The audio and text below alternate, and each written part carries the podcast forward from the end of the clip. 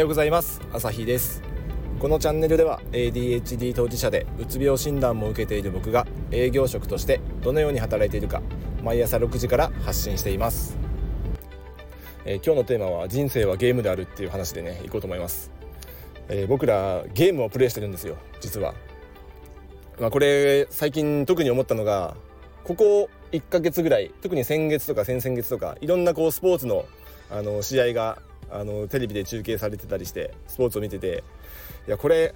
この選手が例えばバスケの選手がバレーに出るとかバレーの選手がラグビーに出るとかこれやったら活躍できるのかなとか結構僕考えちゃうんですよね。でまあ運動能力がね高いんであの普通のね一般平均以上は活躍できそうですけどでもここまでスタープレーヤーにはなっていないだろうなってこう思いますよね誰が見ても。大谷翔平だったら何でもできるかもしれない。ああいうそういう逸材もねいるかもしれないですけどメッシが野球やったら活躍できるのかなとか。メッシがラグビーやったらどうなるんだろうと当たりはきっと弱いですよね、まあ、そういう風な感じでいくと自分が活躍できるこうゲームって多分限られるんですよ。多くの場合。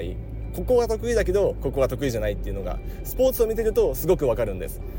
すごくわかるんですけどスポーツ見てる時だけであって普通に仕事してる時ってこういうことあんまり考えないですよね。ADHD はこう想像力をこう発揮するような場面とかではよく活躍できるっていうふうにあの言われてますけど ADHD は世間一般の例えば会社員とか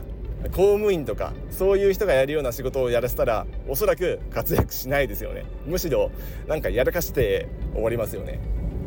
だから一般の人が普通にこなせるようなこの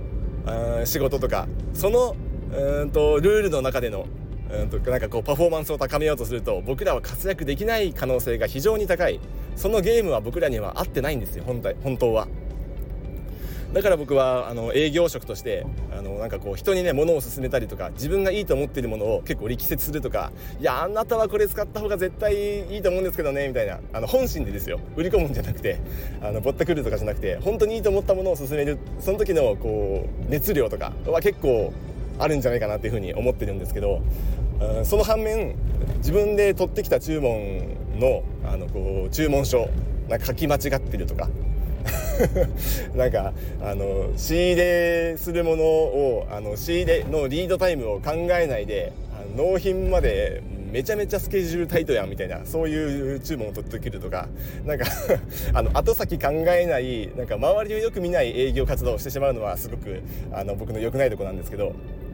結構この辺の視野が狭かったりこう売るっていうねあの人に物を勧めるっていう一点にフォーカスしてしまうんで結構周りを見えないで、えーと、もう仕事を進めてしまうところがあったりしますだからあの注文取ってくるのになんか事務処理とかその他のこう業務全般で、えーと、やらかしたりミスを犯したりして、えーといろいろ今までもあの怒られたりしたことが多々あります。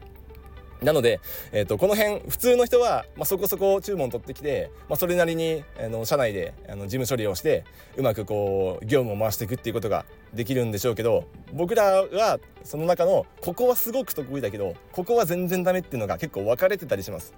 だからあのできないところばっかりこう指摘されるとどっか一箇所ではすごく活躍してるのになんか全体がダメみたいな感じの評価を受けているような気がして鬱になってしまったっていうのがまあ僕だったりするんですけど、まあ、そういう傾向があるんじゃないかなと思ったりしてます。だから会社員の人がね普通にやっている、あのー、勝負しているゲームの中では僕らは結構な あのうんとビハインドがあるんじゃないかなって思いますね。苦手な部分がすごく多い、うん、サッカーで言ったらねあのフォワードからキーパーまで全部こなすのはちょっと無理ですよね。すごい点取ってくるけどディフェンスは勝つみたいな まそういうのがあると思うんである程度の人はねそこそこのことをそこそこできると思うんですけど僕らはマジでできるところとあマジでできないところと激しいんでうん結構ねパスミスをしたりすげえ点取ってくるけどパスミスしたりみたいなそういうのがあったりするんで一般的な人がプレイしているゲームの中ではなんか活動を見出しにくかったりするんじゃないかなと思います。まあ、だからねあの自営業とかあのフリーランスとか、まあ、起業する人があの ADHD に多いとか経営者に ADHD が多いとか、まあ、そういうのはある程度こう納得できるとこですよね。みんなと同じフィールドで勝負したら自分のいいところが出せないところか悪いところばっかり出てしまう 会社に来たはいいけどカバン忘れてきたとか。あの営業に出たけどお客さんに渡す資料忘れてきたとか。そういう欠点がありますからね。あのその辺をフォローできればすごく、えー、活躍する貢献度の高い、えー、人間になれると思うしここがうまくいかなかったりすごい周りの人から、えー、指摘を受け続けたりねここがダメだよという感じでそこが組織にとっても重要なポイントだったりすると評価されないと思うのであのその組織ではあのこう重要度というかあの自分がね活躍する場面っていうのがだんだんだんだん減ってくると思います。だから自分がこう得意なところで極力、えー、プレーできるように自分自身で、えー、プレーするゲームをね選ぶというかそういうのができたらすごくいいですよね。そう簡単にはうまくいかないと思うんですけどそういう場所を探して、まあ、探し続ける。そういう意味で、まあ、転職活動をしてみるとかもうないなら自分で作るっていうそういう発想もありかなと思います、まあ、独立するとかフリーランスで何かやるとか、まあ、このご時世ネットでいろいろウェブ上で稼いだりとか、まあ、そういうのもねできると思うんで、まあ、昔よりも活躍の場が広がってるんじゃないかなとは思います。まあ、それに今天下太平の江戸300年とかじゃないんでそういう時だったらねあの物事を問題なく、えー、穏便に済ましてあのスムーズにあのこなしていくようなねそういうタイプの人が重宝されるんですけどどちらかというと今もねあの動乱の時代かなと